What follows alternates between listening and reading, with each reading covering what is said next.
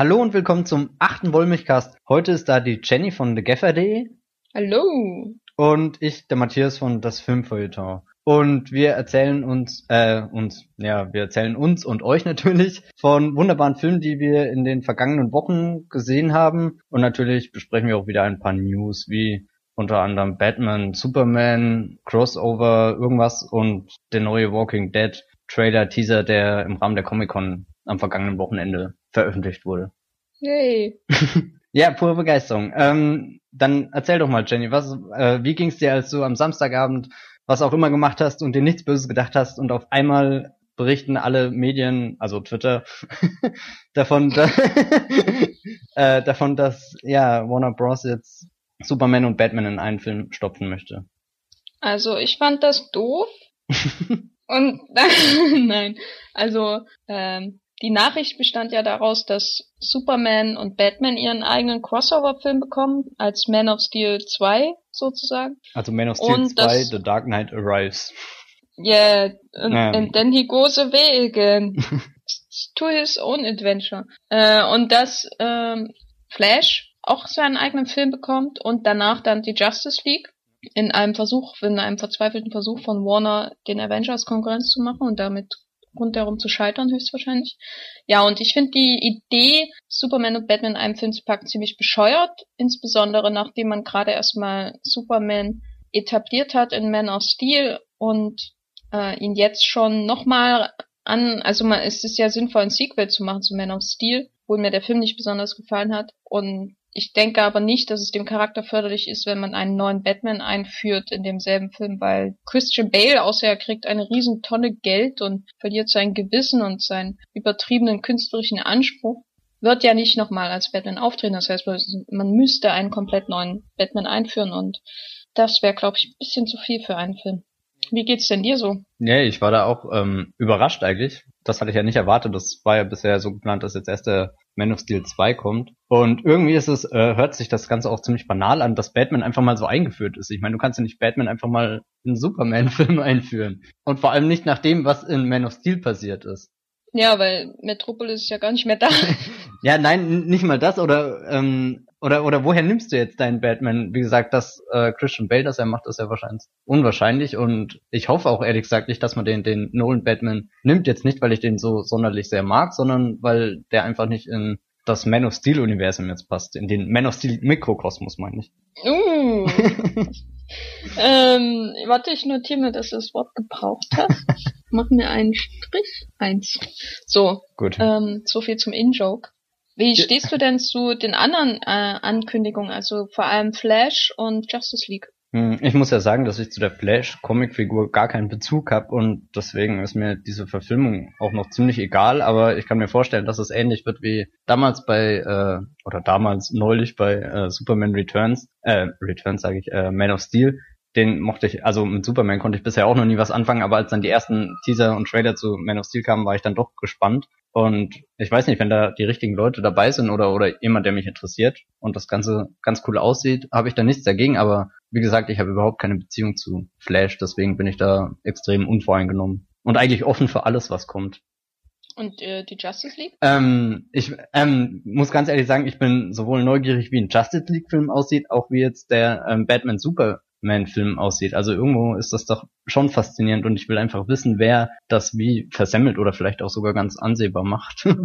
aber, aber wie siehst du das denn? Ich finde die Grundidee eigentlich ganz nett, einen Justice League-Film zu machen und das durch andere Filme vorzubereiten. Äh, und ich muss auch sagen, ich habe früher nie äh, groß DC gelesen, sondern eher Marvel lesen oder hören müssen drüber über die Stories in den Comics. Aber in letzter Zeit äh, bin ich ja, habe ich mir halt lauter Comics von DC abonniert und da ist auch Flash dabei, weil ich den aktuellen Run äh, super finde bei New 52, vor allem was sie aus der, was sie rein künstlerisch aus den Fähigkeiten von Flash machen, weil im Grunde ist der ja, äh, wenn man es genau nimmt, nur immer ein roter Strahl, der sich sehr schnell durch die Panels bewegt und sie machen da sehr viel draus aus seinen Kräften. Und insofern würde ich mich absolut auf den Flash-Film freuen, weil ich habe, glaube ich, damals die, die Serie auch immer im Fernsehen gesehen, die fand ich richtig schlecht. Aber jetzt sind die Special Effects weiter und wenn man auch nur einen ansatzweise visuell begabten Regisseur nehmen kann, zum Beispiel Edgar White, Ja, das wäre Äh, natürlich. äh, das wäre ja mein Traum, aber der macht ja leider diesen doofen Ant-Man-Film bei den doofen marvel dann könnte da was draus werden. Aber was mich halt, was mich unglaublich, un, un, un, un, unglaublich aufregt, was ich auch bei Twitter mehrfach geäußert habe, ist, dass sie keinen Wonder Woman Film machen, weil Wonder Woman, verdammt nochmal, ist deutlich berühmter als der Flash und ist auch berühmter als, was weiß ich, Aquaman und wen sie auch immer dann in die Justice League packen und für wen es dann auch immer noch eine Rechtfertigung suchen, um nach dem Justice League Film, falls, ja, falls er erfolgreich sein wird, noch einen Film zu machen. Wonder Woman ist einfach awesome, so um das Wort jetzt mal zu gebrauchen, was so überstrapaziert wird. Und der aktuelle Run äh, äh, bei New 52 von Wonder Woman ist auch toll, auch wenn er die die Backstory extrem äh, geändert hat und dass da eher so in griechische Richtung griechische Mythologie geht.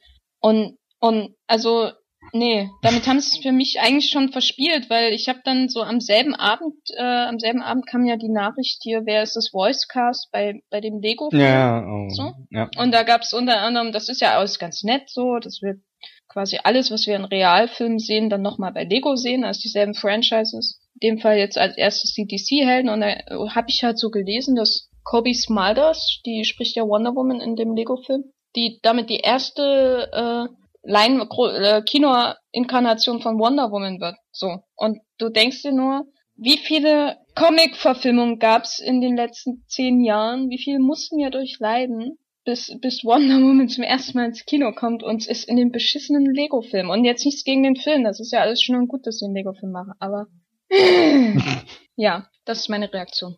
Also du bist da überhaupt nicht positiv gestimmt auf. Also den das macht das, das, das Projekt, also diese Entscheidung, Wonder Woman wei weiter auszukapseln, um die 14-jährigen Jungs nicht zu verschrecken, macht die Entscheidung grundsätzlich unsympathisch. Und das Zweite, was mich stört, ist, dass äh, DC und Warner insbesondere Warner einfach der Mut von Marvel fehlt. Ich meine, Marvel macht ästhetisch völlig uninteressante Filme, aber sie haben zumindest den Mut gehabt, von vornherein zu planen, was brauchen wir jetzt alles für Filme, um die Avengers in einen Film zu stecken. Und da haben sie eben dann mehrere Filme vorher gedreht, damit die Figuren alle eingeführt werden. Möge kommen, was wolle. Da ist dann eben sowas wie Incredible Hulk dabei, was nicht funktioniert, ist ja auch egal.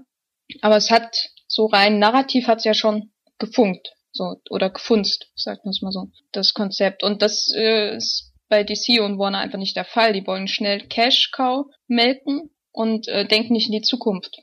Und deswegen verspreche ich mir davon nichts. Wobei so, so ein bisschen haben sie ja mit Green Lantern damals schon in die Zukunft gedacht. Also, also immer nur so Anfänge, aber. Da war auch kein Konzept dahinter, den irgendwie mit dem Nolan Batman da äh, zu vereinen, weißt du? Die, die einzelnen Properties also das ist eben bei, bei Marvel hast du halt äh, und Disney jetzt, hast du halt jemanden wie Kevin Feige äh, als, als Chef, der einfach im Stoff steckt und der einen Plan verfolgt und der genau weiß, hier, wir müssen jetzt mit den berühmten Helden anfangen, der ersten Phase, in der zweiten ähm, bringen wir die wieder und führen was Neues ein. In der dritten kommt die total abgefuckten Strange Helden, die niemand kennt, weil dann haben wir unsere Marke etabliert, also Doctor Strange und Ant-Man zum Beispiel. Das, du siehst einfach die Strategie und bei Marvel, äh, bei, bei Warner und DC gibt's keine Strategie, außer der Dollar. der herrscht über alles. Ja, ich, ähm, wie gesagt, ich habe ja heute Mittag schon meine, meine Traumtheorie für diesen Superman-Batman-Film vorgestellt, dass es nämlich gar nicht mehr um, um, um gigantischen Krawall geht, sondern dass das ein, ein ruhiges Drama gibt, äh, ist, wo ein, wo ein alter Batman einem jungen Clark Kent seine Hinweise und Lehren mitgibt. Ja, der, äh, der ist dann Yoda sozusagen. Naja. Naja, egal. Ähm, oh, bei mir ist wieder jemand im Viertel gestorben. ich wollte gerade sagen, was ist da los? Hat da jemand von dem äh, DC-Film erfahren? Ja, ich glaube, da hat es auch jemand erfahren, der ein großer Comic-Fan ist und dann. Aber leicht verspätet. Vielleicht hörte ja auch heimlich ein NSA-Mitarbeiter mit und hat das erst jetzt durch uns erfahren. Grüße, Grüße. Okay. Gut, nein, also ich finde es echt schade, weil ich liebe DC. Ich lese, also Marvel habe ich einfach satt und ich würde so gern sehen, wie das mit den Helden von DC funktioniert, selbst mit Aquaman und Green Lantern und dem Green Lantern Corps, was nicht alles gibt. Und es fun funktioniert einfach nicht. Ich sehe schwarz da im Moment. Batman schwarz. Ja, und vor allem jetzt in dieser wahnsinnig kurzen Zeit, ich meine 2015 soll der, wie heißt denn der Film jetzt eigentlich? Batman vs. Superman, oder? Batman vs. Superman oder Superman vs. Batman, das ist noch nicht ganz klar. Kommt 2015, der Flash kommt 2016 und Justice League 2017. Also innerhalb mit, mit Jahresabständen, das äh, ist jetzt der Plan. Ich weiß nicht, ob sie das einhalten, aber Das wird ja klingt nach einem Albtraum. fast gestörter als der bevorstehende Star Wars Super-GAU. Oh, an dem will ich gar nicht denken. Genau, ähm, da freuen wir uns oh doch Gott, lieber. das wird das Schlimmste aller. Oh Gott, oh Gott. 2015 kommt ja auch Star Wars, ne? ja, das äh, freue Oh ich mich Gott. natürlich schon sehr. Du hast dich ja auch was über was gefreut, was am Wochenende kam von der Comic Con. genau, es kam nämlich Erzähl mal. einer der, also so der einzige Trailer, der wirklich gleich, nachdem er auf der Comic Con gezeigt wurde, auch dann im Netz war, war der Trailer zur vierten Staffel von The Walking Dead. Und der war auf der einen Seite ziemlich lang und das war schön, weil man extrem viel gesehen hat. Und als Nicht-Kenner der Comics freue ich mich natürlich darüber ähm, und kann auch schlecht gespoilert werden auf irgendwelche äh, bevorstehenden Hand äh, Handlungsstränge und so weiter oder oder Entwicklungen. Und nachdem ich ja von der dritten Staffel ziemlich enttäuscht war, sah das wieder richtig fetzig aus. Also so konsequent und und und hart wie wie das noch zu Zeiten der ersten Staffel war. Das war ja hat mir wann wann kam das am am, am Freitagabend glaube ich irgendwann hat es Ja. dann irgendwann nachts gesehen und nein da, das war wirklich ein, das, das Highlight des Tages fast. Ich weiß nicht, ich glaube, du hast ihn dir auch angeschaut und, und hattest sogar fast was Positives drüber getwittert, wenn ich mich richtig erinnere. Ja, ja, also ich kann ja mit The Walking Dead gar nichts anfangen, was einerseits daran liegt, dass ich äh, kein Horrorfan bin und zweitens daran, dass ich die ein erste Staffel wahnsinnig lö äh, tröge, löge, langweilig und tröge, löge. ich fand sie wahnsinnig löge, äh, fand und ja, aber ich fand den, äh, als der Trailer hat mir doch ganz gut gefallen. Ich habe ja keine Ahnung, so, also ich weiß natürlich, worum es geht, weil ich muss immer deine Recaps gegenlesen. Wobei muss klingt so böse. Ja, wollte ich lese immer sagen. mit großer Freude ah, vielen am Dank. Dienstagmorgen deine Recaps gegen. Ähm, genau, deswegen habe ich ungefähr eine Ahnung, wovon es handelt und wer die Figuren sind und wer Carl ist. Tatsächlich. Ja, ich fand den Trail, also der hat mich einfach am frühen Morgen, als ich die News schreiben musste zu dem Thema, von dem ich keine Ahnung habe, ähm, doch sehr wach gehalten, deutlich wacher als der gleichzeitig äh, erscheint Kick-Ass. Zwei Trailer, über den wir jetzt nicht reden werden. Ja. Aus verschiedensten Gründen. Tatsächlich, den unterschiedlichsten. Ja, ich werde ich werd aber trotzdem nicht bei The Walking Dead als Zuschauerin einsteigen, weil also du würdest auch jetzt nie irgendwelche Staffeln nachholen, angenommen die vierte wird jetzt der nein, ich mega finde, ich finde es, ich finde das Szenario sehr ähm, äh, wenig ansprechend, sage ich mal so. Dabei ist das so ein schönes apokalyptisches, postapokalyptisches Szenario. Ja, äh, es, ich finde das Szenario, wenn ich mir allerdings die Trailer anschaue und ich muss ja immer bei YouTube hochladen, weil ich habe ja einen YouTube-Kanal, der übrigens äh, Serientrailer MP heißt. Bitte abonnieren. So viel zur Werbung, genau. Äh, kommen Sie und abonnieren Sie meinen Kanal. Ähm, ich finde das rein visuell völlig uninteressant. Also die Serie sieht scheiß hässlich aus. Da So, muss ich um jetzt sagen, mal äh, vulgär zu werden. war, war ich auch in der äh, dritten Staffel immer wieder enttäuscht, wenn man überlegt, was sie mittlerweile für Geld zur Verfügung haben und und dann trotzdem so so wenig Neues immer präsentieren. Also irg irgendwo muss da ganz viel Geld verbrannt werden am Set, glaube ich.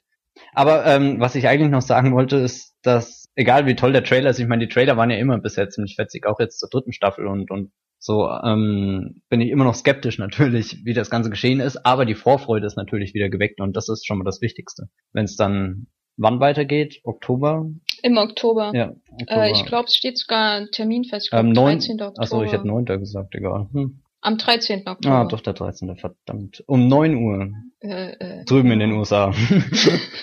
Wir haben ja noch ein, äh, zwei Hauptfilme, über die wir sprechen wollen. Und zwar einmal Pacific Rim und einmal den äh, wunderbaren Only God Forgives von Nicholas Winding Refn. Und anfangen wollen wir mit äh, den Monstern. Und je nach also den coolen Monstern.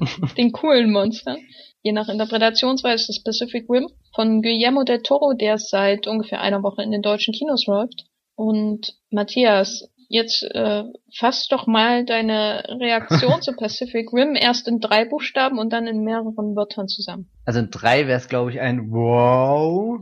Und in mehreren Wörtern wären es ganz viele Wows hintereinander. Und, und so, und damit ist die Besprechung von Pacific Rim auch schon vorbei. Ey, ich würde noch ein Awesome und, und ein Epic und ein Mega und so einfügen. Also so, weißt schon, um es ein bisschen zu differenzieren und, und dann noch ein Boah, kann man auch noch machen.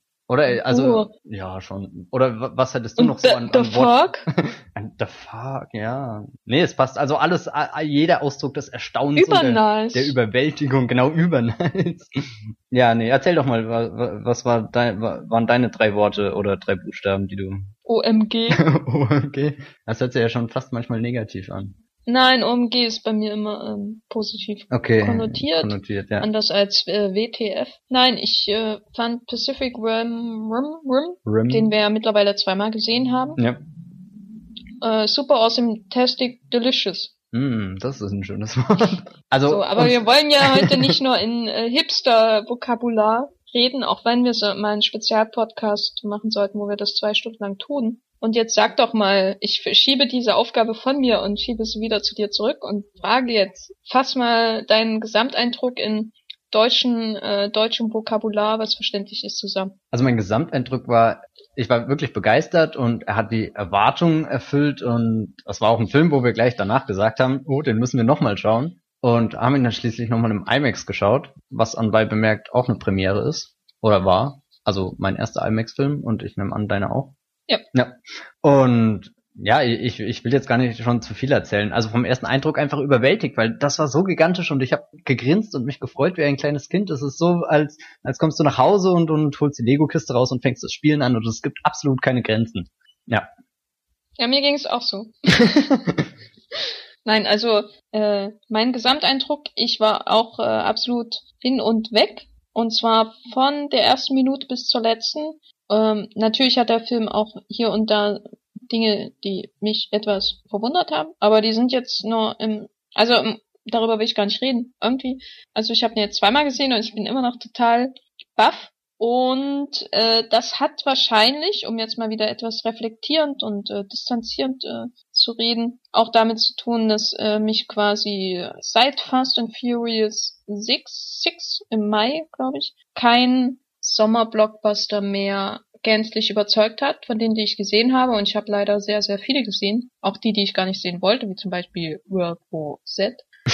So einer einfach, der kommt und dich mitnimmt auf die Reise und rundherum einfach da ist und funktioniert. Und das ist jetzt der erste wieder seit diesem Autospektakel, der mich so mitgenommen hat. Und äh, vielleicht in, anderen, in einem anderen Jahr, meinetwegen im Jahr 1986, hätte ich anders auf Pacific Rim reagiert. Aber in diesem Jahr ist es einfach so eine wunderbare Erfrischung, einfach mal so einen Blockbuster zu haben, der genau das liefert, was man erwartet und noch ein bisschen mehr. Und ja, ich bin sehr begeistert von dem Film. Und vor allem so, nachdem man sich ja wirklich jetzt mittlerweile fast wie lang darauf freut, also den hat er ja schon ewig angekündigt und, und dann letztes Jahr im Dezember irgendwann kam doch auch der erste Trailer. Und, und, und, und du freust dich wirklich so lang drauf, das ist bei, vielleicht beim Hobbit das letzte Mal der Fall gewesen oder so. Und, Mit einer wahnsinnigen Enttäuschung. ja, aber, aber da können wir von Glück reden, dass Pacific Rim absolut die Erwartungen übertroffen hat. Ich bin auch sehr, sehr froh, dass er nicht den Hobbit gemacht hat, also den zweiten Teil mittlerweile. Aber wir können ja mal näher auf äh, Guillermo del Toro eingehen, weil das, was äh, viele beschäftigt hat vor und nach dem Film, ist ja die Frage, ob er jetzt seine Seele an einen großen Studiofilm verkauft hat. Weil Guillermo del Toro hängt ja immer noch dieses Auteur, diese Auteur-Aura nach, obwohl er ja eigentlich schon zwei Comic-Verfilmungen gemacht hat, die relativ erfolgreich waren mit Hellboy. Und wie war denn so dein Eindruck? Hast du bei Pacific Rim die, ähm, ja, die, das, die Trademarks von Guillermo del Toro rausgespürt oder war er dir da ein bisschen zu wenig individuell? Nein, ich habe da ähm, ganz viel von ihm wiederentdeckt, selbst wenn ich noch nicht so viele Filme von ihm gesehen habe. Aber man merkt einfach, dass da kein austauschbarer Handwerker dahinter setzt, der da einfach ein, ein Monster-Budget in einen Monster-Blockbuster verwandelt, sondern Herzblut, würde ich wirklich sagen. Also es sind vielleicht nur ganz kleine Nuancen oder so, die äh, äh, äh, Pacific Rim dann vom, vom, von einer ähm, hirnlosen Materialschlacht abheben, aber es ist deutlich erkennbar, dass da, dass da mehr dahinter steckt und da, dass sich jemand wirklich darauf vorbereitet hat und da eine eigene Vision verwirklicht und nicht einfach nur Roboter, die auf Monster drauf dreschen, auch wenn letzten Endes die Handlung damit schon beschrieben ist. Aber also einfach viel mehr außenrum und viel mehr zu entdecken in diesem äh, wunderbaren Mikrokosmos, den er da erschafft. Ja, ich fand das Szenario des Films auch äh, sehr ansprechend, mit Hongkong vor allem, aus äh, ganz privaten Gründen. Ja, also mir geht's ähnlich. Ich bin kein äh, großer ich bin kein großer Fan von den anderen Filmen von Guillermo del Toro, was jetzt nicht heißt, dass ich ihn nicht mag, aber ich habe irgendwie nie, bin nie so also er hat ja wirklich eine sehr aktive Fanbase und da bin ich jetzt nie aufgesprungen, habe jetzt gedacht, oh, der nächste Guillermo del Toro Film, so, obwohl ich Pan's Labyrinth zum Beispiel sehr mag und ich liebe die beiden Hellboy-Filme, insbesondere den zweiten, sehr, aber das ist bei ihm einfach so eine Sache, weil, weil eigentlich jede Woche eine Ankündigung von einem neuen Guillermo del Toro Film kommt und irgendwann ist man dann so, ah, jetzt macht er also neben At the Mountains of Madness noch fünf andere Filme und so und nichts davon wird je Realität, was nicht immer seine Schuld ist, also At the Mountains of Mad Madness ist ja aus verschiedensten Gründen gescheitert. Ähm, aber irgendwann ist das so abstumpfend und dann kommt auf einmal, dann kommt die Ankündigung, ja, er macht jetzt einen Monsterfilm, denkst, ja, neben den 50 anderen und dann kommt irgendwann der Trailer und man denkt immer noch, hat er den jetzt wirklich fertig gedreht? Guillermo del Toro? Und, und dann steigt die Vorfreude, also der Trailer war ja schon fantastisch und ich muss sagen, ähm, dass für mich ein echter Del Toro war. Hier und da hätte ich sicher noch ein bisschen mehr erwartet, insbesondere bei der visuellen Darstellung des Driftings von, von den, des, dieses Mensch und Maschine, also zwei Menschen so, ja. und eine. Maschine ja, ja. werden mhm. eins sozusagen, dass da weiß nicht, wenn der Film niedriger budgetiert, äh, budgetiert gewesen wäre, dann hätte man da sicher noch was Experimentelleres draus machen können. Aber es hat für mich den Film jetzt nicht schlechter gemacht, dass er sich da jetzt nicht noch in die Bildsprache richtig reingehangen hat, um das darzustellen. Viel wichtiger für mich war, der, dass der Film unglaublich liebevoll ist bis ins Detail. Also das sieht man am Production Design. Das ist unglaublich ja. schön. So. Ähm, so, so gelegentlich ähm, sieht man sogar einen Terry Gilliam irgendwo, gell? Naja, das also, ist ja bei Del Toro immer so. Das ist so ein bisschen, ein bisschen ausladend und, und ja. sehr barock in seinem Steampunk. Äh, Maschinchen ist, die da alle im Hintergrund stehen und die kleinen Sachen, die alle im Hintergrund passieren. Das ist auch das Schöne an IMAX, da können wir ja noch mal drüber reden, was man da dann alles erst sieht. Das, das eine und auch das äh, würde ich auch Travis Beecham zugute halten, dass das, das Drehbuch ist zwar sehr schematisch, also äh, es ist halt im Grunde wie Top Gun mit Monstern, so von der Grundstruktur, dass sich da Leute zusammenraufen müssen, die es eigentlich gar nicht so mögen und, und dann gibt's halt einen Rückschlag und der beste Typ, der Freund stirbt, in dem Fall ist der Bruder, weil es ist halt so echt Top Gun und die Homoerotik leider. Außer zwischen den Kaltschuhen, na egal. Ähm, auf jeden Fall. Du hast nicht genau hingeschaut. ja. Stimmt, da gab es immer wieder Szenen, wo die Peitsche und die Jäger nicht zu sehen mhm. waren, sondern nur Idris Elba. Und Idris Elba, ja, egal. Und der Director's Cut. Ja, oh mein ja, Gott. Ja, Broadback Kaiju. ja, den will auf ich jeden sehen. Fall, den will ich echt sehen. Auf jeden das Fall ist das Drehbuch zwar schematisch, aber ist irgendwie so, also man, man merkt halt im Vergleich zu anderen Blockbustern ist ja einfach viel Wert auf diese klassischen Erzählmuster äh, gelegt wird, die so das, das in Hollywood Blockbuster früher ausgemacht haben, so der Held, der seine Reise antritt und was überwinden muss und so. Und das hat mir bei vielen anderen Blockbustern dieses Jahr gefehlt und bei Pacific Rim ist es da und irgendwie ist alles perfekt an dem Film und ich sabbere jetzt. Und du kannst ja weiterreden. Ja, ich, ich würde auch sagen, weil, weil du sagst, es ist alles da, es ist wie, wie so ein Märchen, man kann da schön eintauchen und, und selbst wenn der Film, wie gesagt, eine einfache oder, oder vorgeformte Geschichte erzählt, erzählt er immerhin eine Geschichte. Also, oder und, und, und du kannst eintauchen und aussteigen, je nachdem, wie du willst, aber es ist nicht so wie bei anderen Blockbustern, die, die eine, eine mega wichtige Geschichte erzählen, die ganz ernst genommen werden soll. Oder, oder. Und letztendlich das auch nur mhm. nehmen, um, um Spektakel zu rechtfertigen. Also im Falle von Man of Steel ist das ja sehr auffällig. Ja, da dachte ich jetzt auch irgendwie dran. Und, und Pacific Rim macht das dann noch so, so, so, ähm, offen ehrlich. Also, also Guillermo del Toro sagt sich ja gleich, hallo, ich lasse hier Monster mit Robotern zusammentreffen, da, da kann ich keine ähm, ähm, bierernste äh, Rechtfertigung für finden oder so und, und versucht das dann auch nicht irgendwie zurechtzubiegen, dass das ähm, plausibel wirkt oder so, sondern gibt sich halt gleich von Anfang an seiner, seiner fantastischen Welt hin, seinem fantastischen Mikrokosmos. Und seinem fantastischen Szenario. Hm, das er wunderbar inszeniert. Ja, ja. Äh, ich eruiere aus deinen Aussagen, also dass, dir auch die, dass dir auch die Action der Monster gefallen hat. Ja, die war wirklich äh, monströs.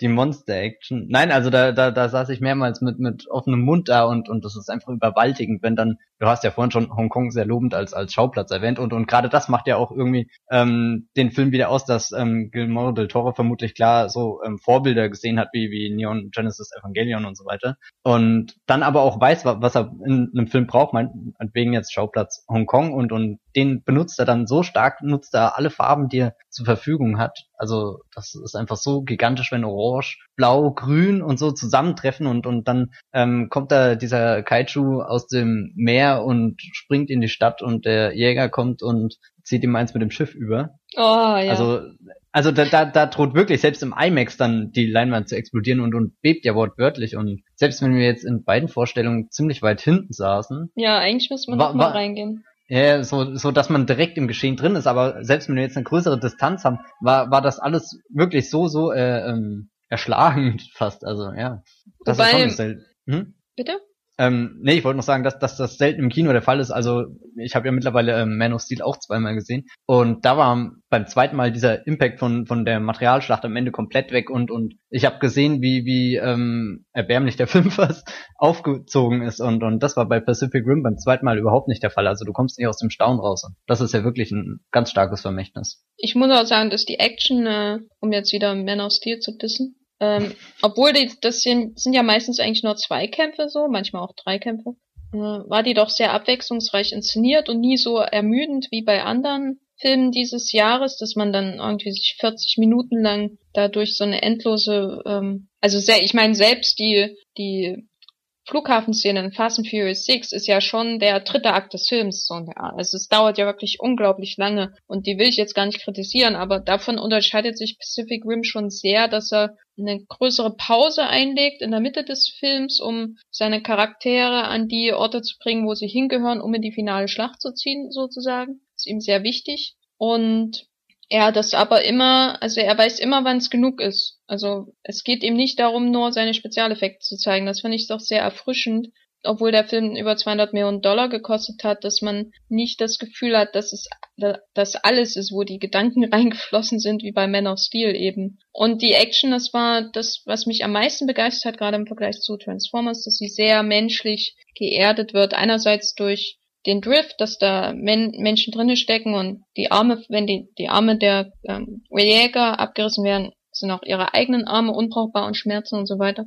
Andererseits durch die groß, groß, groß, großartige Szene mit dem, ähm, mit der kleinen, äh, also der jüngeren Version von Rinko äh, Kikuchi in Tokio als kleines Kind mit äh, äh, visuellen Hiroshima-Anleihen, Schrägstrich 9-11. Mhm. Und aber auch nie penetrant wichtig. Nie penetrant, ja genau. Ja. Also ähm, er, er, der, er hat das kurz mit dem Ascheregen und man denkt, ja, das ist jetzt schon sehr, das erinnert jetzt schon sehr an so so Atom, postatomare Städte, äh, die verwüstet sind. Aber das lässt dann auch gleich, um, um sich darauf zu konzentrieren, worum zu konzentrieren, worum es geht, nämlich das kleine Kind, die Großaufnahme, das heulende Mädchen und der riesige Jäger, der zu ihrer Rettung kommt und aus dem entsteigt Idris Elba. Idris Elba. Bitte. Ja. Ähm, wer entsteigt? Ich hab's nicht mitgekriegt. Idris Elba. Muss ich gerade mal googeln. Idris Elba. so. Ja, also Idris Elba. Idris Elba, in Großbuchstaben. So. The Man. The Man. Two things. The Man. Two things. Don't touch me. Don't you ever touch me again.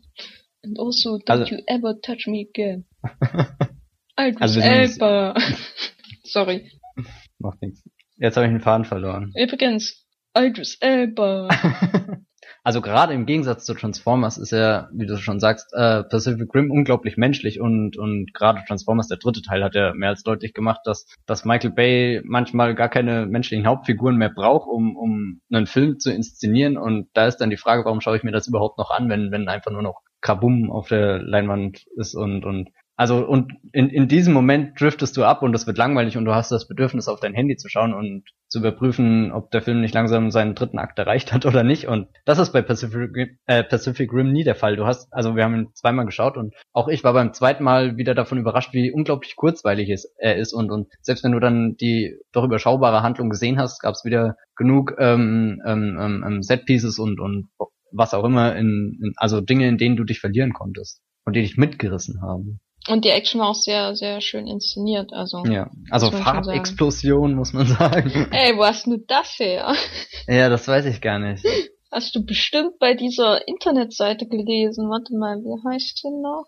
Äh, Filmstarts? Nein. Filmstarts, was? Nein, um Gottes Nein. Willen. Ähm, Sag nee, das war dieser andere. Kino.de? Ja. Wie dem auch sei. Ja, die sicher. Farbexplosion fand ich auch toll. Gerade auch, weil es so eine Abwechslung ist zu der ja Farbgebung in den anderen Blockbustern. Also dieses kühle in Man of Steel, das blaustichig äh, helle. Und das Ding ist ja auch, was seltsamerweise Leute kritisiert haben, dass äh, im Gegensatz zu den meisten Blockbustern, die natürlich jetzt immer im Hellen spielen müssen, weil 3D ja das Bild dunkler macht als die 3D-Projektion, äh, spielt Pacific Rim ganz altmodisch in der Nacht größtenteils. Also die, da spielen sich zumindest die Kämpfe ab, in der Nacht oder unter Wasser. Und das wurde ja von manchen kritisiert. Oh, man sieht ja gar nicht so richtig, was passiert und so. Und das hat mich richtig aufgeregt, dass Leute das als Kritikpunkt anführen. Natürlich kann ihre Projektion in ihrem Kino schlecht gewesen sein, aber denken wir doch mal zurück an die große Szene in Jurassic Park, wo äh, der ja und auch in äh, The Lost World, die ja auch beide größtenteils nacht, nachts gedreht wurden, um einfach die, die, die Kosten für die Special Effects in Grenzen zu halten, weil du kannst nicht die ganze Zeit den ganzen T-Rex bei hellem Tageslicht zeigen. Das war damals viel zu teuer, die alle zu animieren. Und deswegen wurden, wurde mit animatronischen Modellen gearbeitet in der Nacht, weil dann reicht es halt nur den Kopf zu zeigen. Der Rest ist halt verborgen durch die Dunkelheiten, die Bäume und was weiß ich. Und man stelle sich doch noch vor, wie die Szene, wo der T-Rex rauskommt und, und die Ziege frisst im ersten Teil, wo es regnet und es ist düster und kommt ein Monster an im Scheinwerferlicht. Und wenn das, in, wenn das am Tage gedreht worden wäre, wie es nämlich heute gedreht worden wäre, und ich wette, Jurassic Park 4, wenn er denn gemacht wird, wird auch höchst größtenteils am helllichten Tage stattfinden, weil es war bei Jurassic Park 3 auch schon so. Es würde heute überhaupt nicht mehr wirken. Und ich fand es einfach so eine schöne Abwechslung im Gegensatz zu Transformers, der immer im Spätabendlicht wie bei Terrence Malick nur mit riesigen Robotern gedreht ist. Ähm, Boah, der, boah, das war gerade schon mies. ja, ja. Nee, aber so ist es ja. Es glänzt alles. Es ist immer so schön wie, wie die Szene in Armageddon, wo alle aus dem Raumschiff kommen und im Spätabendlicht in Zeitlupe langlaufen. weißt du, das ist der Michael Bay Shot schlechthin. Und Transformers ist zur Gänze in diesem Licht gedreht. Insbesondere der dritte Teil. Und das ist bei Pacific Rim nicht der Fall. Er, er, ich habe auch hinterher versucht, Bilder, Bilder von Kaijus zu finden, also richtig gute, helle Bilder, so, wo man mal ein ganzes Monster sieht. Und das, das ist super schwer. Und ich verstehe auch warum, weil man will die gar nicht alle bis ins kleinste Detail sehen. Das sind Monster, die sind da und die müssen durch ihre Größe beeindrucken. Und wenn man die Und, und da ist dann auch die Faszination und das, was dich neugierig macht und du willst immer mehr sehen und, und kriegst trotzdem nie alles und das ist schon so ein geheimes Rezept, glaube ich. Und das war einfach eine schöne Abwechslung. Was ich auch noch erwähnen wollte, ist, ähm, ähm, weil wir vorhin auch über seine übrigen Filme geredet haben und in Hellboy 2 gibt's da diese wunderbare Szene, als, ähm, als Hellboy mit seinen Kollegen, Freunden, was auch immer, ähm, in, in diesen unterirdischen Jahrmarkt eindringt und, und sowas ähnliches hat ja Pacific Rim auch, nämlich dieser Part mit ähm, Ron Perlman, den wir hier mal unbedingt erwähnen sollten, Auf jeden Fall. Ähm, der den legendären Namen, ich habe ihn schon wieder vergessen, Hannibal äh, Mr. Chow. Hannibal. Wie, wie? Genau, Hannibal. Hannibal Chow, genau. Ich Weil gerade sagen, Perlman Hermann. auch aussieht wie ein Hannibal und wie ein Mr. Chow. Ja, und angefangen bei, bei seiner Sonnenbrille über seinen Anzug bis hin zu seinen Schuhen. Also hat er da einen sehr bleibenden Eindruck hinterlassen und, und seine Sequenz ist auch eben so, so absolut verspielt und, und bis ins kleinste Detail kann man da Sachen entdecken. Auch ähm, ähm, wenn, wenn, wenn, ähm, mir ist der Name des Charlie Day? Ja, genau, aber wie heißt seine Filmfigur? Ähm, der hat so einen komischen Dr. Namen. Gottlieb, nee, das war Nee, der andere, Gottlieb war der andere. Ja, Ähm, Geißler. Genau, Geisler, also wenn Charlie Day als, als Professor Geisler oder was auch immer, ähm, bei Ron Perlman da in, in diese Lagerhalle oder, keine Ahnung, das ist ja eher so ein Haus, in dieses Haus kommt und, und dann ist es wieder so, wie, wie als stößt ähm, äh, Guillermo del Toro ein, ein, ein neues Tor in eine noch fantastischere Welt auf und, und das ist wunderbar und, und meinetwegen hätte der ganze Film dann darin spielen können und sie sezieren Kaiju-Babys und was auch immer und, und Das klingt jetzt ein bisschen krank.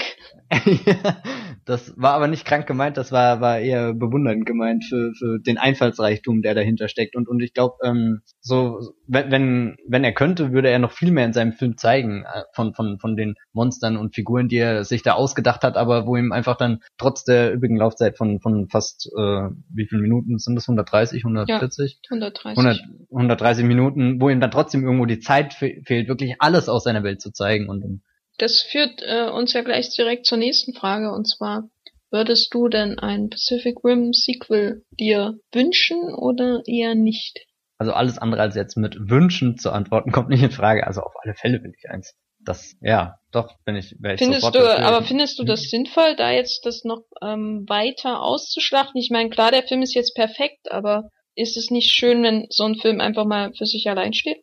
das, äh, ja, keine Ahnung, mhm, in Anbetracht der Tatsache, dass er jetzt einmal schon nicht so überragend gestartet ist, ist es halt sowieso fragwürdig, ob ein Sequel kommt und, und gerade bei Gilmore del Toro weiß man auch nie, ob er jetzt seinen angekündigten Film macht, aber ich glaube schon, dass er da noch ein paar tolle Ideen hat, die er verwirklichen kann und glaubt da einfach mal dran, dass das was wird. Natürlich wäre es auch mal wieder faszinierend, so einen alleinstehenden Film zu sehen. Ich versuche mich gerade zu entsinnen, was so der letzte Film in so einem, in dieser Größenordnung ist, der da vollkommen unangetastet bisher geblieben ist. Aber Lone Ranger?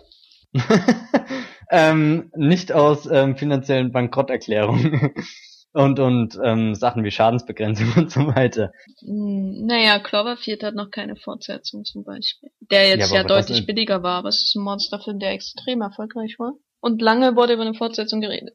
Ja, ich weiß noch damals, als ich wirklich dachte, dass Super 8 die Fortsetzung wird. Oder war das sogar offiziell irgendwie so eingefädelt? Ich weiß es gar nicht. Ich glaube, am Anfang wusste das niemand.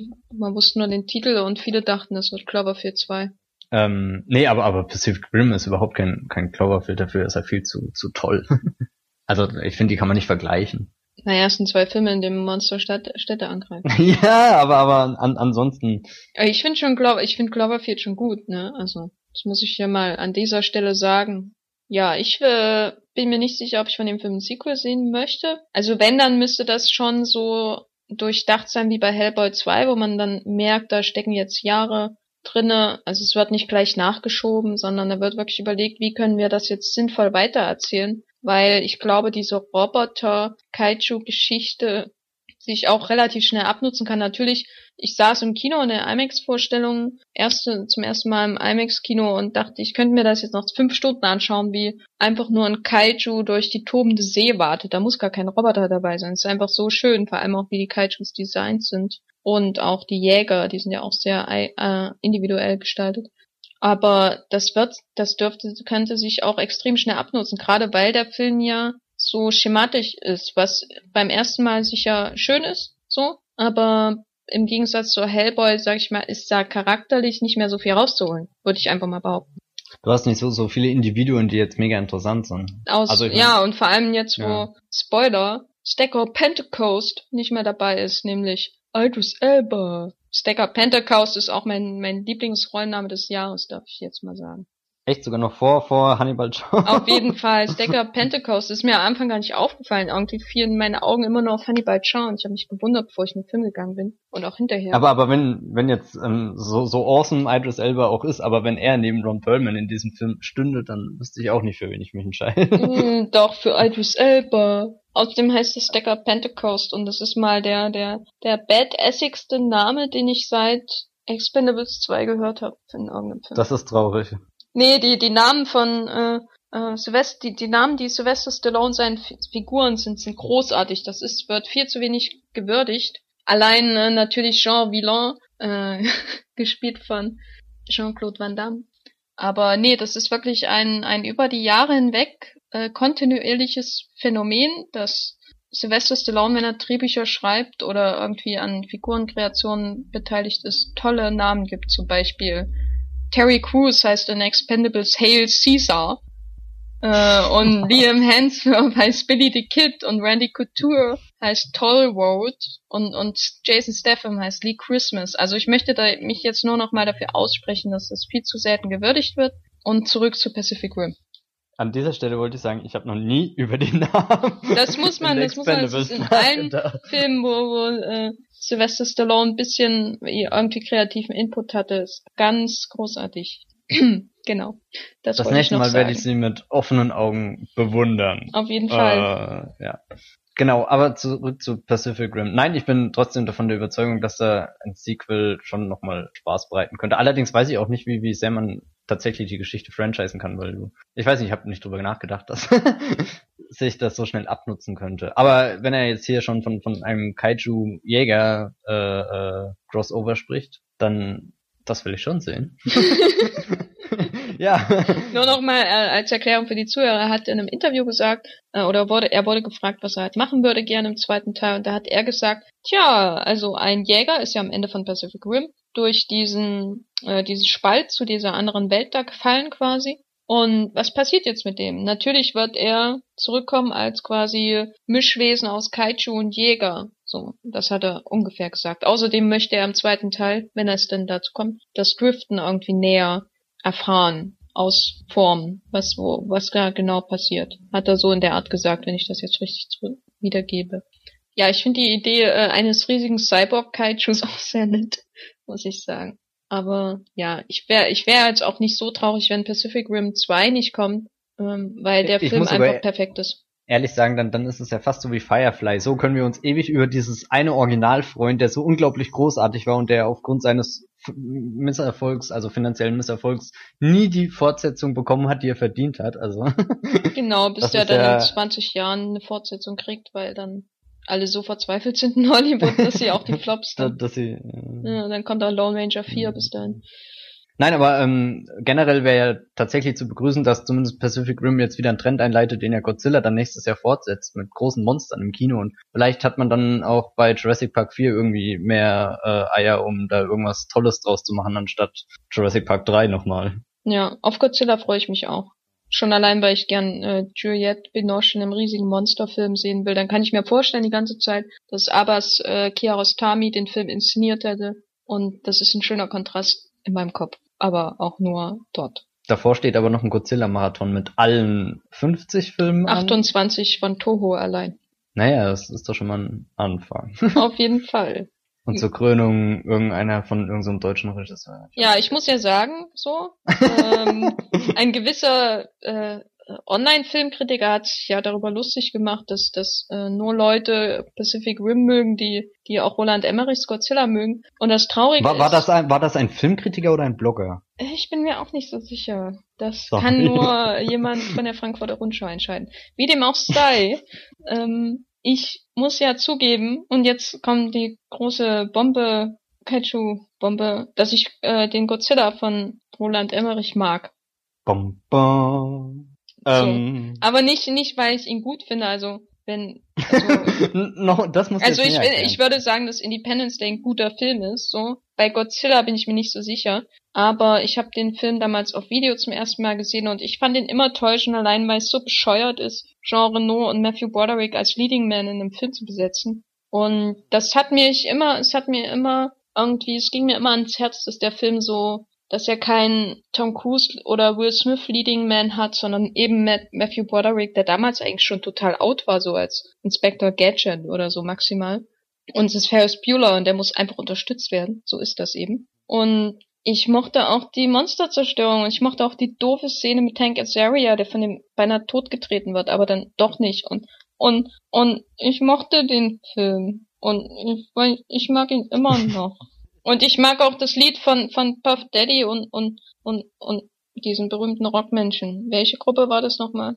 ähm, ich hab keine Das war, stimmt, das war, der hat ja, glaube ich, ein Led Zeppelin-Lied verwurstet dafür. Was eigentlich eine Todsünde ist. Das hört sich gerade, wollte gerade sagen, ähm, das ist kein ja, aber Grund, ich mochte das. Es hat mich damals, als ich zwölf war, sehr mitgenommen. Ja, Hm. so viel dazu. Also mein Geständnis ist dann eher, dass ich Jurassic Park 2 liebe. da muss man nichts gestehen, der ist ja auch gut. Ja, das war auch damals der erste, den ich gesehen habe. Bei einem Freund auf Hast du jetzt zwei oder drei gesagt? Hm, Zwei habe ich zuerst gesehen. Ja. Ja, ja, ja, das ist schon okay. Den darf man lieben. Den finde ich auch toll. Der es ist sogar in meinen Augen eine der, der logischsten und konsequentesten Fortsetzungen. Wir, wir sollten irgendwann mal über Jurassic Park. Ja, bitte. Reden, das ich. dauert dann aber vier Stunden. Allein weil ich jeden Hm. einzelnen Dinosaurier aufzähle, der da drin vorkommt. Und, Mit und lateinischen Namen und ja, den- natürlich. Und dann sage ich, dass ich ganz traurig bin, dass der Deinonychus nicht vorkommt. Oh. Ja, genau. Mich stört die Abstinenz des sogenannten Deinonychos. Genau, genau. So wird es dann ein interessanter Podcast. Gleich nach dem Paul W.S. Anderson Podcast, den wir auch Oh mein planen. Gott. Spoiler.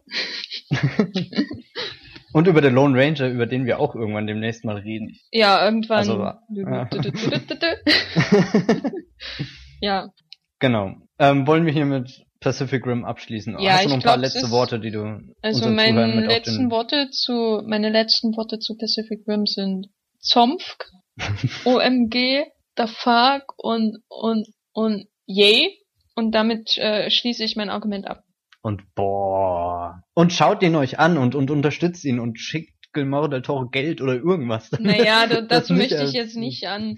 Äh, Nein, aber- aber aber- auf jeden Fall sollten die Filme von Guillermo del Totoro unterstützt werden.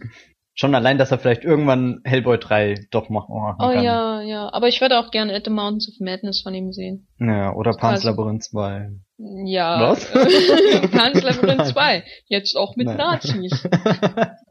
oh mein Gott, jetzt hast du halt echt in die einzige Schublade gegriffen, die sowas noch rechtfertigen kann. Ja. Nein, Nein Pan's Labyrinth sollte absolut unangetastet bleiben. Stimmt. Und, und Nazis hat er ja schon Hellboy 1. Genau, also darüber Also ist er hat alles er, er hat schon, was ein Mensch ja. sehen möchte.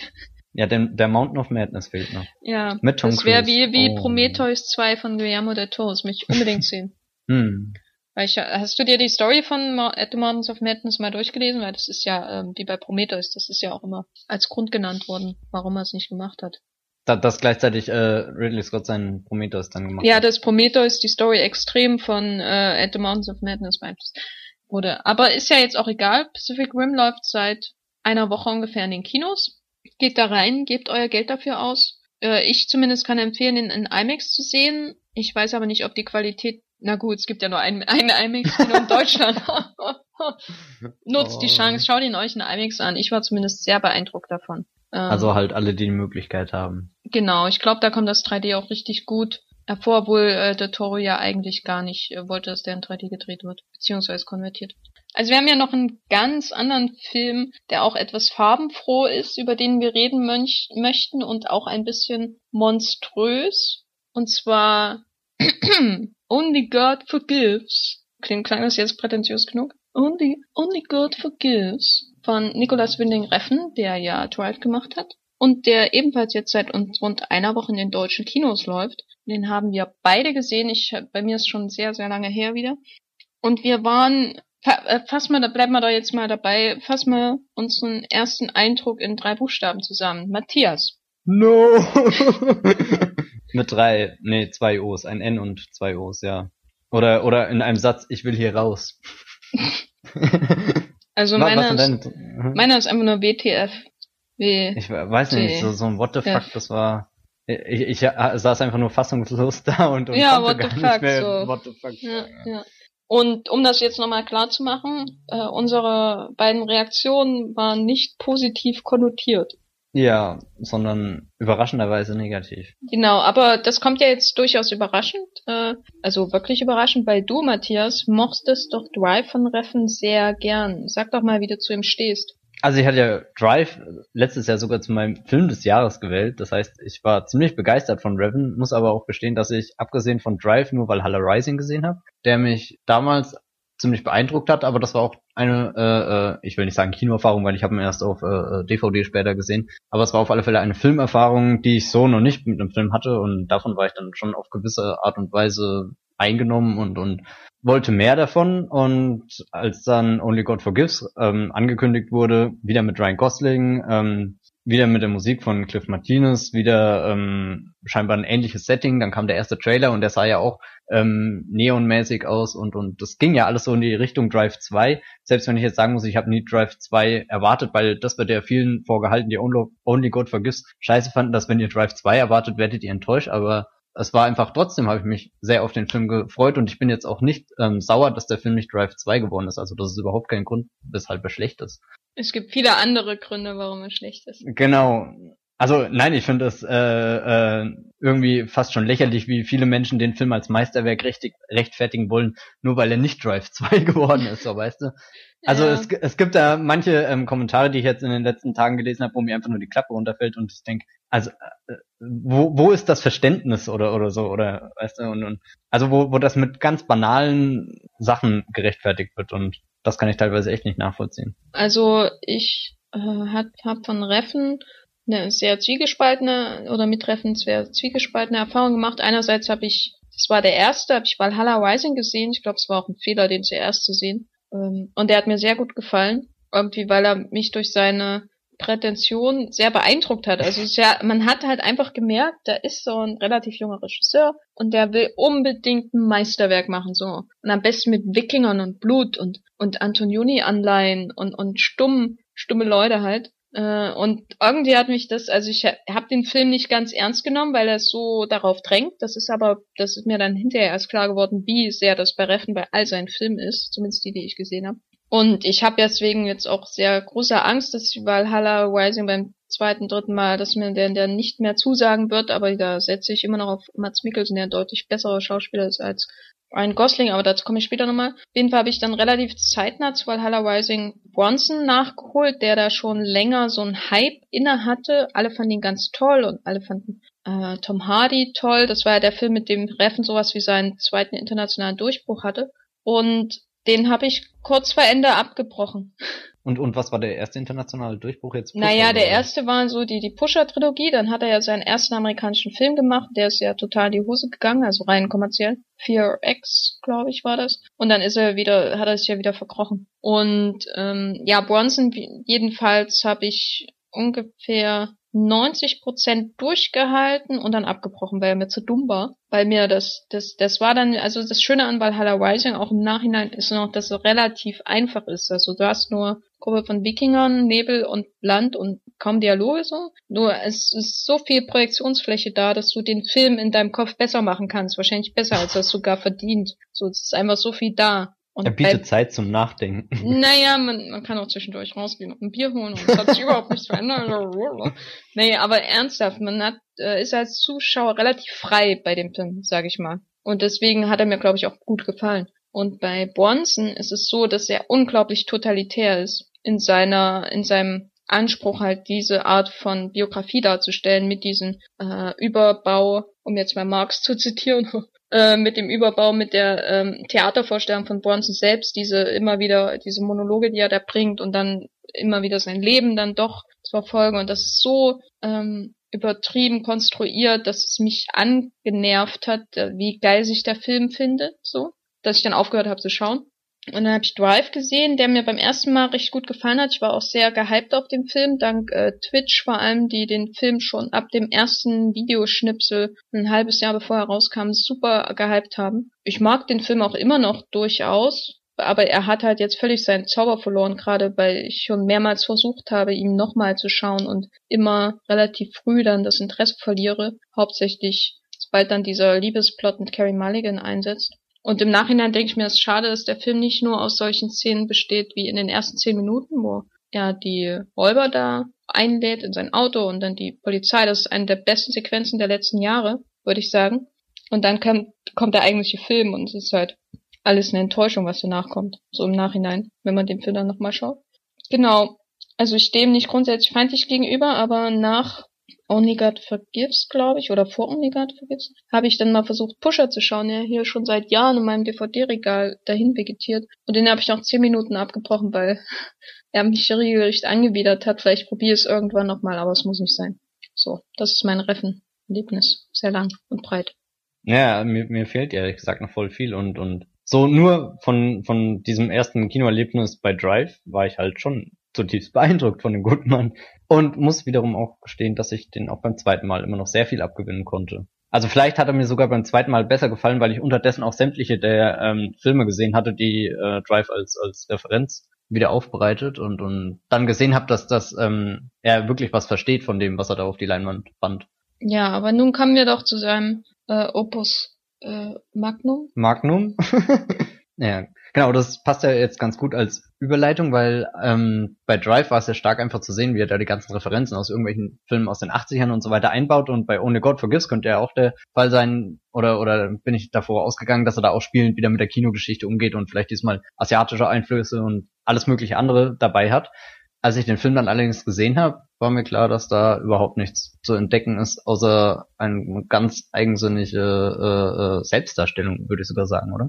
Ja, ich glaube, der Film, wenn der irgendwas zeigt, dann zeigt er Nicolas Winning Reffen und ich finde das sehr langweilig, wenn ein Regisseur sich derart selbst präsentiert. Das nehme ich vielleicht bei Fellini, in späten Fellini ab, wenn er nur noch Filme über sich selbst dreht und seine Frauen oder seine Filmemacherei. Aber das hat er auch erst angefangen, als er schon La Strada hinter sich hatte.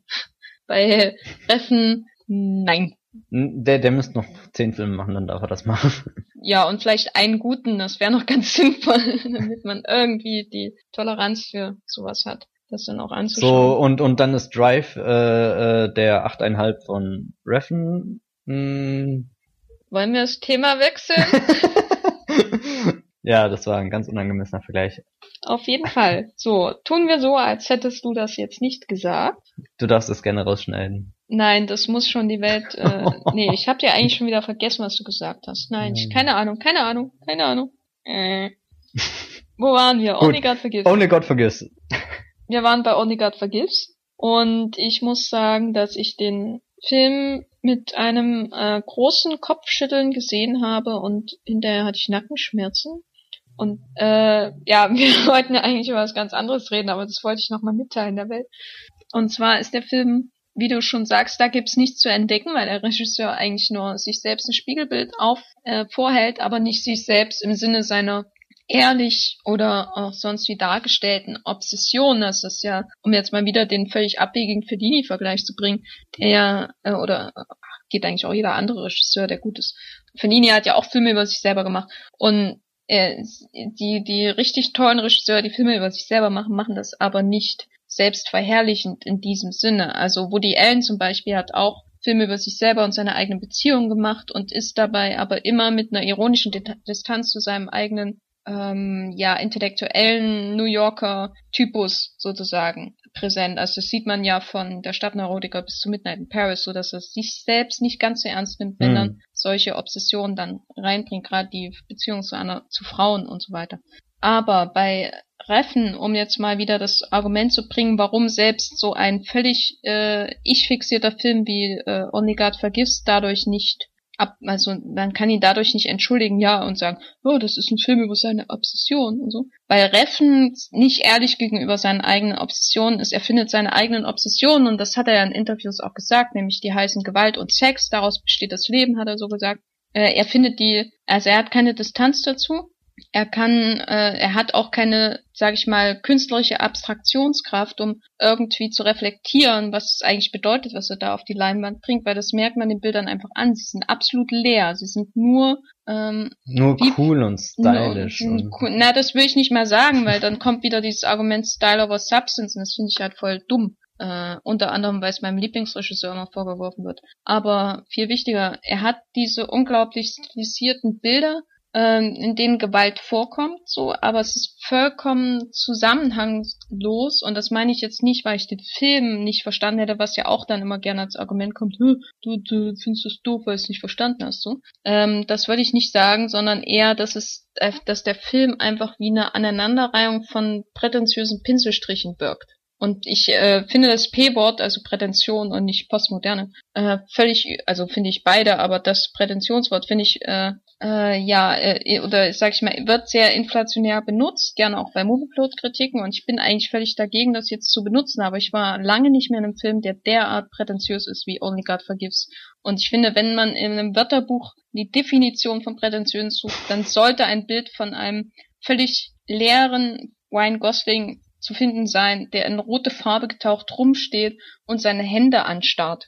Weil das ist eins der, der lächerlichsten Kinobilder des Jahres und des Jahrzehnts meinetwegen, weil das ist so ein lächerlicher freudianischer Müll, der da auf die Leinwand geklatscht wird, das mich doch echt aufgeregt hat.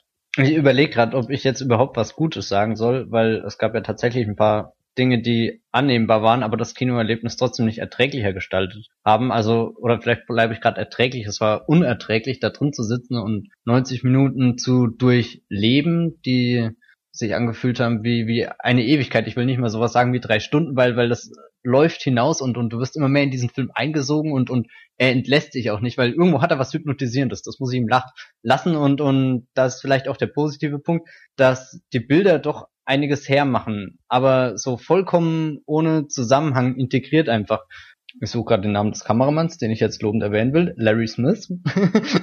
hat er ähm, schöne Arbeit geleistet und und und auch dieses hypnotisierende entsteht ja auch im Zusammenspiel dann wieder mit der Musik und und das kann halt ähm, Reffen dummer glücklicher ärgerlicherweise auch noch gut zusammenfügen. Das war ja in Drive schon der Fall, dass da wunderbare Sachen entstanden sind und das ist auch bei Only God Forgives der Fall. Allerdings ähm, ist dann abgesehen von, von dieser audiovisuellen Kulisse, in die du hineingesogen bist, wenn du dann angekommen bist und, und darinne stehst in, in diesem Raum mit Ryan Gosling und, und er sitzt da, wird an den Stuhl gefesselt, seine Fäuste ähm, bilden sich langsam, er, er spannt die Muskeln an und dann kommt diese Prostituierte rein, setzt sich auf das Bett und alles, was danach passiert ist, ich will es nicht verstörend nennen, aber es ist fast quälend, dazu zu schauen und zu überlegen und, und wer ergötzt sich daran jetzt? Also ich glaube, er wollte damit was sagen über Männer und Sex und ähm, aber also er, also man merkt er ist ja sehr verklemmt, glaube ich.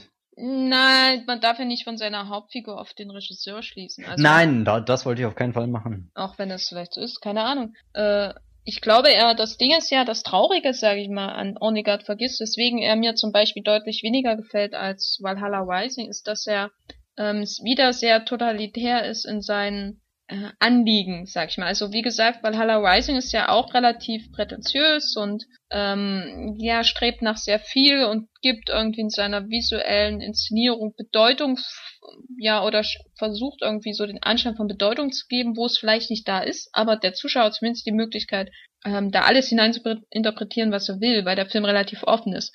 Bei Only God Forgives ist es leider auch nicht der Fall. Es ist ähnlich wie bei Bronson. Es ist eigentlich eine Mischung aus Valhalla Rising und Bronson, der Film. Mm, und ganz anders als Drive, was ja auch okay ist eigentlich. Äh, und zwar ist er sehr, sehr fixiert auf seine, sage ich mal, freudianischen Konstellationen. Also man hat den Sohn und den Bruder mit dem größeren Penis, was ja Kristen Scott Thomas, die ja noch lobend her, äh, hervorzuheben äh, ist, auch erwähnt.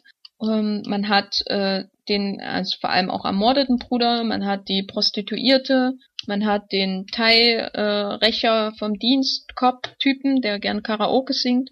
Und dazwischen sind dann immer wieder solche Penis- und Kastrationsandrohungen da irgendwie, was ja auch mit den Händen dann wieder angedeutet wird bis zum Ende hin. So, dass diese, diese gebrochene Männlichkeit von äh, Goslings Figur, der ja irgendwie nicht, äh, der völlig überfordert ist von seiner Situation und nicht rächen kann und da deswegen sich nicht ganz männlich fühlt und deswegen auch nicht zum Schuss kommt bei der Prostituierten. Das sind alles so pubertäre Vorstellungen von Sexualität und Geschlechterkonstruktion, sage ich mal, die er in Bilder packt und damit bleibt dann auch nichts anderes mehr übrig, als sich darauf einzulassen. Dann, das finde ich halt unglaublich schade, weil die Bilder sind durchaus hübsch, wobei ich sagen muss, dass die Action-Szenen äh, nicht besonders gut inszeniert sind, als vor allem, also die, sage ich mal, Action-Szene meine ich jetzt vor allem eine, die wo eine der jetzt, ja. Kopf angegriffen wird. Da ist die räumliche, die Rauminszenierung völlig daneben. Also ähm, da, das sollte man so als Lehrbeispiel nehmen, wie man es nicht machen sollte, wie man nicht äh, die, den Zuschauer im Raum verorten sollte, wenn zwei Leute einen Ort angreifen. Das ist relativ einfach. Er macht es aber völlig kompliziert, so dass man am Ende nicht mehr weiß, wer wen hier überhaupt von wo angreift. Deswegen finde ich das Argument, der Film ist wenigstens gut inszeniert, das greift auch nicht. Der hat zwar hübsche Bilder, aber er weiß nicht, wie er die Bilder zusammenfügen soll. Ja. Und das ist das, was mich, glaube ich, am meisten gestört hat, dass der Film einerseits ähm, sehr schludrig inszeniert ist, anders als Drive, der sehr präzise war, teilweise zumindest. Und äh, andererseits eben auch, dass, dass der Film sehr totalitär in seinen Motiven ist und damit eigentlich zum Abschluss freigegeben ist, würde ich mal sagen. Ja, da ist er selber dran schuld. Weil du gerade auch ähm, sagst, dass er da nicht schafft, irgendwas Räumliches zu inszenieren bei dieser Actionsequenz oder so. Und generell ist es ja auch so, ähm, dass mit Drive war, warst du innerhalb von wenigen Minuten dank dieser brillanten Eröffnungssequenz, wo er einfach ähm, durch durch ähm, die Straßen, die nächtlichen Straßen von LA fährt, ähm, hattest du sofort ein Gefühl für die Umgebung. Also es war schon hochgegriffen, aber es war schon fast wie in so einem Michael Mann-Film in den ersten Minuten von Collateral und du bist sofort in der Stadt drinne und, und dann ist er jetzt in Only God Forgives in Bangkok, wo man ja wirklich unendlich viele Möglichkeiten hat und das Einzige, was ihm einfällt, sind eigentlich Bilder, die du auch, also, oder weißt du, oder, ja, oder es sind, einfach, sind exotische Klischees, auf denen äh, ich kann jetzt nicht sagen, also es ist sehr widersprüchlich, wenn ich sage, mir gefall, äh, gefallen auf der einen Seite die Bilder, aber auf der anderen Seite wieder nicht. Ich meine, klar sieht das alles schön aus und es gibt sicherlich die eine oder andere Sequenz, die ich mir gern abscreenshotten würde und, und irgendwie als Desktop-Hintergrund machen würde, aber im Gesamtkonzept lebt da einfach nichts. Also der, der ganze Film ist tot. Sehr bizarre ja, Umschreibung, ich glaube, so das ist auch ein guter Satz, um den zusammenzufassen. Ähm, na, ich, ich wollte noch, ähm, weil du vorhin schon wieder den Valhalla Rising Bezug gebracht hast, das hat mich ja ähm, so nach den ersten Kann-Kritiken und so, als er immer mehr als, als der geistige Bruder von Valhalla Rising verglichen wurde, dann extrem neugierig gemacht, weil Valhalla Rising hat ja auch irgendwo die, die Möglichkeit eröffnet, so, so ähm, irgendwas Größeres in den Film reinzuinterpretieren. Das hast du ja mehr oder weniger schon gesagt. Und das wäre einfach so so meine Wunschvorstellung von Only God Forgives gewesen, dass, dass er vielleicht so, ich weiß nicht, hast du den Film Die Mühle und das Kreuz gesehen? Nee, Ah, schade. Auch, auch ganz interessant. Also ein, ein sehr minimalistischer, wortkarger Film, der größtenteils durch Off-Kommentar lebt und, und es geht ja eigentlich nur um dieses eine Bild, was mehr oder weniger zum Leben erwacht und du tauchst dann ein in die äh, Schicksale der einzelnen Menschen, die da abgebildet sind und alles, ähm, ich sag mal, gewöhnungsbedürfnis, aber ge gewöhnungsbedürftig, aber es entsteht halt Raum, um über Dinge und Zusammenhänge und alles Mögliche nachzudenken, ebenso wie bei Valhalla Rising, aber Only God Forgives ist da so engstirnig und lässt dir überhaupt keinen Spielraum, da im Szenario Spaß zu haben. ja, ja, ja, ja.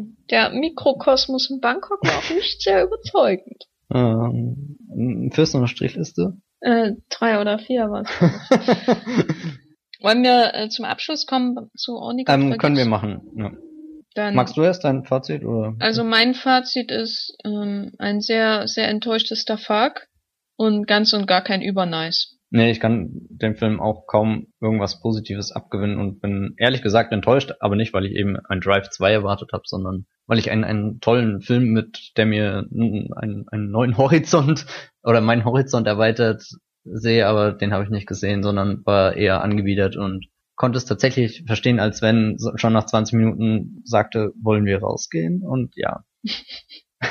Am liebsten wäre ich rausgegangen, aber dazu Aber er, viel Geld er blieb bezahlt. noch da. Dann. Ja, ja, wir, wir haben beide durchgelitten gemeinsam, sind wir stark. oh Gott, Ähm, nein. Ja, aber zum Abschluss haben wir uns überlegt, können wir ja, weil wir total auf Listen stehen, ähm, eine kleine lustige Ide- Idee einbauen, die wir vielleicht jetzt immer machen, aber vielleicht auch nicht. Lasst euch überraschen. Und zwar haben wir uns überlegt, zu Only God Forgives. Matthias, mit welchen drei wortkargen Typen würdest du gern in eine Thai-Karaoke gehen? Ja, also Nummer eins ist jetzt vielleicht blöd, aber ironisch, wie auch immer, Ryan Gosling. aber nicht den Only God Forgives Ryan Gosling, sondern den Drive Ryan Gosling, weil Mit Zahnstocher im Mund? ja, da, da war er einfach cool und, und lässig und, und, und er hat ein Herz für Carrie Mulligan und das kann man ihm ja auch nicht absprechen. Das wäre auf alle Fälle einer meiner drei Favoriten. Nummer zwei wäre ähm, der eiskalte Engel, also Alain Delon. Hm. Ja, das ist vielleicht sogar die Wort, naja, nicht ganz die wortkargste Figur, die mir eingefallen ist, aber das wäre auf alle Fälle der, der, die unterkühlteste Karaoke-Bar der Welt und ich würde vermutlich erfrieren und ich weiß gar nicht, was wir singen würden. wäre eigentlich auch Wahrscheinlich äh, interessant. französische Chansons. Chansons. Und ja, würde ich gerne erleben. Ähm, und meinen dritten Kandidaten würde ich überhaupt nicht gerne erleben, nämlich der Typ aus Bellatars, das Turiner Pferd. Mit, mit Der- Kartoffel oder ohne? Richtig, genau. Ähm, wir würden da in diese äh, äh, in dieses Ambiente vordringen und eine Kartoffel schälen und und dann würde er singen oder auch nicht singen. Ich weiß gar nicht, ob er in dem Film überhaupt ein Wort sagt, das ist schon lange her, aber ich weiß noch, dass er mich fast aggressiv gemacht hat, dadurch, dass der Film so trist ist, weil einfach kein Mensch einfach mal den Mund aufmacht und miteinander redet. Das soll jetzt nicht heißen, dass ich davon enttäuscht war, aber ja, das wäre mein äh, meine Nummer drei. Wie auch immer der gute Mann heißt, ich weiß es nicht. Also meine drei Typen wären zum einen natürlich äh, äh, Anthony Wong aus Exiled. Erstens, weil ich mit Anthony Wong überall hingehen würde. okay, das klingt jetzt voll creepy. Nein, aber es gibt eine mehr. schöne, es gibt eine schöne Szene in einem Film von Herman Yao, wo er eine Karaoke-Veranstaltung unterbricht und und einfach so mit dem Mikro in der Hand dasteht, kommt drauf, nimmt sich das Mikro und guckt nur den Gegenüber, Francis N- G oder wie er ausgesprochen wird, äh, an, der gerade Karaoke gesungen hat und, und er schweigt so und so stelle ich mir das auch vor. So. Hm. Und der zweite wäre Snake Eyes aus G.I. Joe. 1 und 2, der von Ray Park gespielt wird. Äh, äh, da würde ich mir auf jeden Fall gern vorstellen, dass wir in die Karaoke-Bar in Only God Forgives gehen und er sein Schwert zieht und dort Sachen macht. Genau, weil es ist immer gut, mit einem Ninja in eine Karaoke-Bar zu gehen. Und der dritte, ja. ganz ähnlich gelagert, wäre ein äh, Dementor aus äh, Harry Potter. Oh ja, das ist natürlich. Oh Erstens, weil, weil es in Thailand so warm ist und äh, der wie eine wandelnde ähm, ja, Klimaanlage ist, die Seelen auszieht, aber es wird auch kalt. So, muss man ja doch mal zugutehalten, dem armen Dementor. Er ist vielleicht nicht besonders gesprächig, aber muss ja auch nicht sein, genau. Und mit ihm kann ich mir sehr gut vorstellen, wie er sich so langsam an den Teilkopf äh, ranmacht in Only God Forgives und ihm die Seele aus dem Leib zieht beim Gesang. Im Abspann von Nicholas Winning Reference Only God Forgives Harry Potter. Mit Demonteuren, äh, wie Onkel Vernon sagen würde. Auf jeden Fall. Gut, das wäre meine Liste. Wir haben ja noch andere Filme in den letzten Tagen gesehen. Und äh, zwar welche, die vor 2013 ins Kino kamen. Und äh, du kannst ja da mal kurz anfangen, was du gesehen hast, Matthias. Ja, ich habe zwar 2013 einen Film im Kino gesehen, der allerdings von 1986 stammt. Und damit stelle ich, glaube ich, zum ersten Mal in diesem Podcast einen Film vor, der von vor 2000 stammt. Also insofern schon wieder ein historisches Ereignis. Ich habe mir nämlich Yay! Ja, ja, ja, ja, ja, ja. Ähm, ja. Ich habe mir William Friedkins äh, To Live and Die in L.A. im Arsenal angeschaut. Der kam da vor ein paar Tagen, Wochen im Namen der, äh, im Namen der, im Rahmen der The Real 80s Reihe. Und das passt ja sogar ganz gut, weil wir vorhin über Drive gesprochen haben und Drive ist ja auf alle Fälle auch ein Film, der, der viele Motive aus, aus diesem äh, To Live and Die in L.A. aufgreift. Ich wusste ehrlich gesagt nicht, was ich wirklich erwarten soll, weil ich wenige dieser Filme bisher gesehen habe. Aber Willem Dafoe in, im Cast hat mich schon überzeugt. Ich glaube, da, da bin ich immer jetzt zu kriegen, wenn Willem Dafoe irgendwo mitspielt. Und ansonsten war das auch ein, ein sehr ähm, konsequenter und, und harter, ähm, kann man sagen, Cop, Cop, Gangster, Rache, Drama, Action, Thriller, Wahnsinnsverfolgungsjagd. ich, ähm, Bist du schon fertig mit der Genrebezeichnung oder geht's noch weiter? Ja, es ist ja irgendwas zwischen Action, äh, Thriller und, und Drama. Das ist ja, würde ich mal sagen, ganz grob. Ähm, eine, eine wunderbare 80er Jahre Musik, also die zwei Herren, die neben mir saßen, waren davon sichtlich angeödet, was ich nicht nachvollziehen kann, obwohl ich ja sagen muss, dass mich Filme wie äh, Michael Manns Manhunter auch mit ihrer äh, mit ihrem Synthesizer Sound schon an die Grenze meines äh, oh ja meines oh ja. meines meines naja Synthesizer äh, geschmacksgetrieben haben. Aber ich fand das ähm, bei To Live and Die wirklich passend und ich finde, der Film ist nicht schlecht gealtert. Also der hat heute immer noch so einen Impact, wie er sicherlich damals hat, was ich jetzt nicht beurteilen kann. Aber ich war zutiefst beeindruckt und echt mitgerissen von, von diesem Film und muss jetzt wirklich nochmal diese unglaubliche Verfolgungsjagd erwähnen. Also so eine geile Actionsequenz. Gut, ich habe Pacific Rim jetzt neulich im Kino gesehen, aber abseits davon habe ich schon ewig nicht mehr so sowas wirklich greifbares, also wo, wo du mitgefiebert hast, wo, wo Autos gerast sind und und es war nicht einfach nur ähm, eine Verfolgungsjagd, sondern du bist da richtig mitgegangen und das war ganz stark. Ähm, in diesem Fall eine Empfehlung meinerseits. Mehr möchte ich dazu auch gar nicht sagen. Also ich habe diesmal äh, erstmal danke Matthias für deine Empfehlung. bitte, bitte. danke, danke. Die Real 80s Reihe im Arsenal ist, glaube ich, leider schon vorbei oder ist jetzt bald ähm, vorbei? Ich bin mir nicht ganz sicher. Ähm, spätestens wenn der Podcast online geht, dürfte sie vorbei sein. Ja, aber vielleicht finde ich noch einen Link, weil ich glaube, äh, Lukas Fürst oder irgendjemand von den Organisatoren hatte auf seinem Blog, als die Reihe in Wien war, eine komplette Liste mit allen Filmen gepostet, die in Wien liefen, weil in Berlin lief ja nur eine Auswahl. Und ich glaube, das ist ganz gut so als Inspiration, was man jetzt noch als nächstes schauen könnte, wenn es ums 80er Jahre Kino geht. Und wo wir beim Thema 80er Jahre Kino sind, komme ich gleich zu meiner brillanten Überleitung zu den Filmen, die ich gesehen habe. Denn ich habe diesmal äh, leider versäumt, einen Helmut Keutner zu sehen, verspreche aber, dass ich beim nächsten Mal wieder über einen Helmut Keutner rede. Und stattdessen habe ich das größtmögliche Kontrastprogramm durchgezogen und zwar habe ich drei Chuck Norris Filme gesehen, weil Chuck Norris, ach, ich weiß gar nicht, ich kann nichts Positives über Chuck Norris sagen, außer dass er in The Way of the Dragon ganz großartig ist. Aber den habe ich leider nicht gesehen, sondern ich habe gesehen Delta Force, Missing in Action und Code of Silence in der Reihenfolge Missing in Action, Delta Force und Code of Silence. Und das war auch ganz gut, ihn in der Reihenfolge zu sehen, weil ich habe Missing in Action also man hört ja immer sehr viel und gerade unter semi-betrunkenen Freunden wird dann immer gesagt, ja, ich habe gestern Missing in Action geguckt, der war so geil und bla. Und der ist scheiße. sage ich. Mehr möchte ich eigentlich nicht dazu sagen, außer dass er völlig langweilig inszeniert ist. Sehr dumm in seiner und rassistisch in seiner Darstellung der Vietnamesen und insgesamt einfach völlig lahm. Bei ähm, Delta Force ist das ganz anders. Der fängt an so als so Flugzeugthriller mit einer ähm, Geiselnahme von Palästinensern, auf jeden Fall irgendwie semi-arabischen Menschen oder muslimischen Menschen, um jetzt mal größtmöglich zu verallgemeinern, die halt ähm, ein Flugzeug in Beschlag nehmen, darunter sind auch Juden. Und dann gibt es solche diversen Referenzen an den Terrorismus und die Flugzeugentführung in den 70er Jahren. Und das ist teilweise sehr emotional gemacht, insbesondere als da zum Beispiel, wie das ja auch wirklich geschehen ist, als äh, ich glaube, RAF-Terroristen Flugzeug entführt haben, als nämlich die jüdischen oder die, die Fluggäste jüdischer Herkunft von den anderen getrennt werden und dann quasi so, so indirekte Konzentrationslager-Flashbacks hervorgehoben werden, die nie gezeigt werden, aber es wird halt deutlich an, äh, darauf hingewiesen. Und da hat, davon war ich doch sehr überrascht von der emotionalen Kraft des Films und dann wandelt er sich in ein Chuck Norris Action-Flick. Und das ist sehr, sehr seltsam, das zu sehen, weil er so anfängt mit Holocaust-Verweisen und endet mit einem Motorrad, das Raketen schießen kann. Und das Motorrad war schon sehr geil. So, muss ich einfach mal anmerken. Und dazwischen ist Lee Marvin in seiner letzten Rolle. Und dies, der Film ist doch sehr, ja, also ich im Nachhinein hat es mich doch massiv gestört, dass er den Holocaust jetzt verwendet, um äh, emotionale Punkte quasi zu erzielen und dann eben besagte jüdische äh, Fluggäste völlig aus dem Blick verliert. Die spielen einfach keine Rolle mehr für den Rest des Films, sondern dann kommt eben Chuck Norris und bang. Insofern ja. hat es dann für Abstriche gesorgt.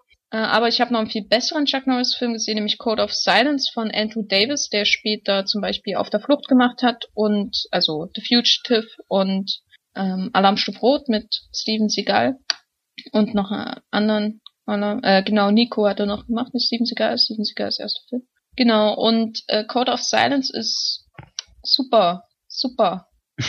Äh, sehr, hat mich teilweise an The French Connection erinnert in seiner bodenständigen Chicago-Darstellung. Ist ein relativ simpler Polizei, also simpel heißt, er ist relativ reduziert, hat kaum große Action-Set-Pieces in dem Sinne, sondern eher so, der atmet halt wirklich die Stadt und ist relativ... Also also ein wahrer Michael Mann-Film. Nein, nein, Michael Mann-Filme sind ja stilisiert und so. Das so, würde ich auf also keinen Fall sagen. Nee, nee, ah. der ist sehr rau. Ähm, okay. Man merkt, dass da jemand sein Metier beherrscht, sage ich mal. Andrew Davis ist ein sehr verlässlicher Regisseur, aber er ist keiner, der sich jetzt in den Vordergrund drängt. Also man merkt bei ihm nicht, ah, er hat jetzt wieder diese, diese 80er Musik eingesetzt und die und die Einstellung und so. Das ist jetzt ein Andrew Davis Film, so wie es bei Michael Mann ist, sondern eher der Film spielt in Chicago, es sind Leute von der Straße dabei und er hat einen gewissen politischen Einschlag und daran erkennt man dann, dass es ein Andrew Davis Film sein könnte. Das ist bei Code of Silence auch so, der teilweise sehr krasse, brutale Szenen hat, ohne die auszuschlachten, äh, die dann eher auch verwendet werden, um die Polizeibrutalität und äh, Vertuschungstaktiken anzuprangern. Und insgesamt ist, glaube ich, der beste Chuck Norris, den ich bisher gesehen habe, auch wenn mein Herz immer noch für Sidekicks schlägt. Aber den möchte ich auch nie wieder schauen, weil den möchte ich gern so haben, wie er in meiner Kindheit in meinem Gedächtnis geblieben ist. Genau. Also drei Chuck Norris Filme. Ich würde empfehlen Delta Force mit Abstrichen und auf jeden Fall Code of Silence. Und sowieso alles von Andrew Davis. Glaube ich, ein sehr unterschätzter Regisseur. Insbesondere in den 80ern. Eine Empfehlung also. Ah, auf jeden Fall. Aber ich mag Chuck Norris immer noch nicht. Das ist aus den unterschiedlichsten Gründen nachvollziehbar. Ich habe eben noch mal kurz recherchiert und die Einführung von Nikolaus ähm, Pernetzky gefunden, die vor To Live and Die in LA im Arsenal zu hören war. Die werde ich dann natürlich auch noch verlinken weil die meines Erachtens ganz äh, aufschlussreich ist. Das wird dann alles schön anschaulich zusammengemacht und ähm, sicherlich wird Jenny, den Link schicke ich dir nämlich auch noch, das erste wunderbare Bild von äh, äh, aus Spider-Man 2, äh, The Amazing Spider-Man 2 meine ich, veröffentlichen, oder? Mit Emma Stone und Andrew Garfield. Wenn nicht auf meinem Blog wird es sein. Genau, ähm, kommen wir zum Schluss unserer achten Ausgabe unseres SEO-optimierten Wollmilchcasts. Stimmt, Wollmilchcast ähm, heißt Ja, Wollmilchcast, ja, hm, wusstest du Nicht, nicht? Mikrocast oder Szenariocast. Mikrokosmoscast. Hm. Wollmilchkosmos. Der Wollmilchkosmos. In unserem Wollmilchkosmos wird Nein, nein, nein, nein, nein, nein, Was? Das darf sich nicht durchsetzen. Niemals. Ja. niemals. Also es bleibt bei Wollmilchcast. Ihr könnt auch weiter den Hashtag verwenden, wenn ihr Ja, wollt. ja, wir Und sind uns, zwar die ähm, wo wir einzigen, jetzt schon- die den Hashtag verwenden, aber macht ruhig weiter in, Ja, mit ja, eurem, gut, mit ja. eurer Nichtverwendung des Hashtags. Irgendwann übertreffen wir sogar Sharknado, weil den hat auch niemand gesehen, aber trotzdem tweetet jeder drüber. Ja. Ja, aber wo wir schon dabei sind, äh, müssen wir jetzt wieder penetrant Werbung für unsere Twitter-Accounts machen, die sicherlich ganz gern verfolgt werden. Äh, gefolgt. Jenny, ähm, als was bist du denn auf Twitter zu finden? Oder oder wie findet man dich da? Also ich heiße bei Twitter Gefferlein, Lein, Gefferlein mit einem L.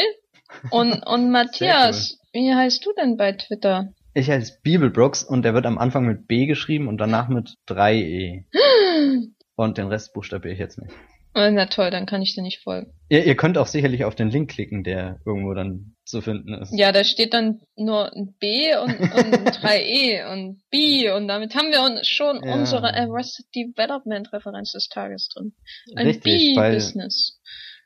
Arrested Development wollten wir hier nochmal erwähnen, glaube ich. Ja, Wir werden auch in unserem nächsten Wollmilchcast ganz viel über Arrested Development reden und auch überhaupt den nächsten Cast, den wir machen. Was auch immer das Ja. einer wird. Tja, da, das äh, verraten wir nicht, Jure.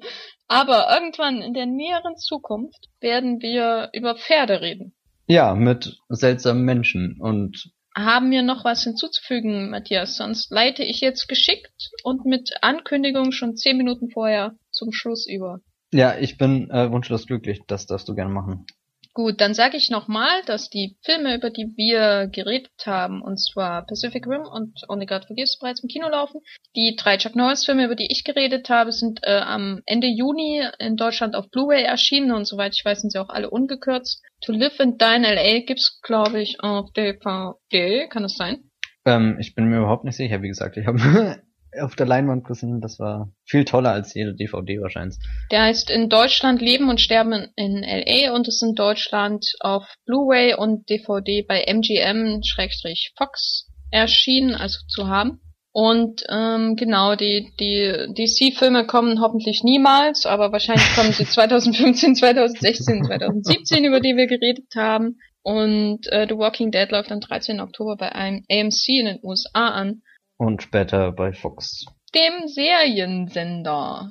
Wir hören uns irgendwann wieder beim neunten Wollmilchcast, vielleicht auch in einem anderen Cast. Wollmilchcast? Nicht äh, dem, nicht dem Mikrocast. Aber das Nein, wird jetzt hier Idee nicht weiter angedeutet, weil wenn nichts draus wirkt, ist das irgendwie dumm.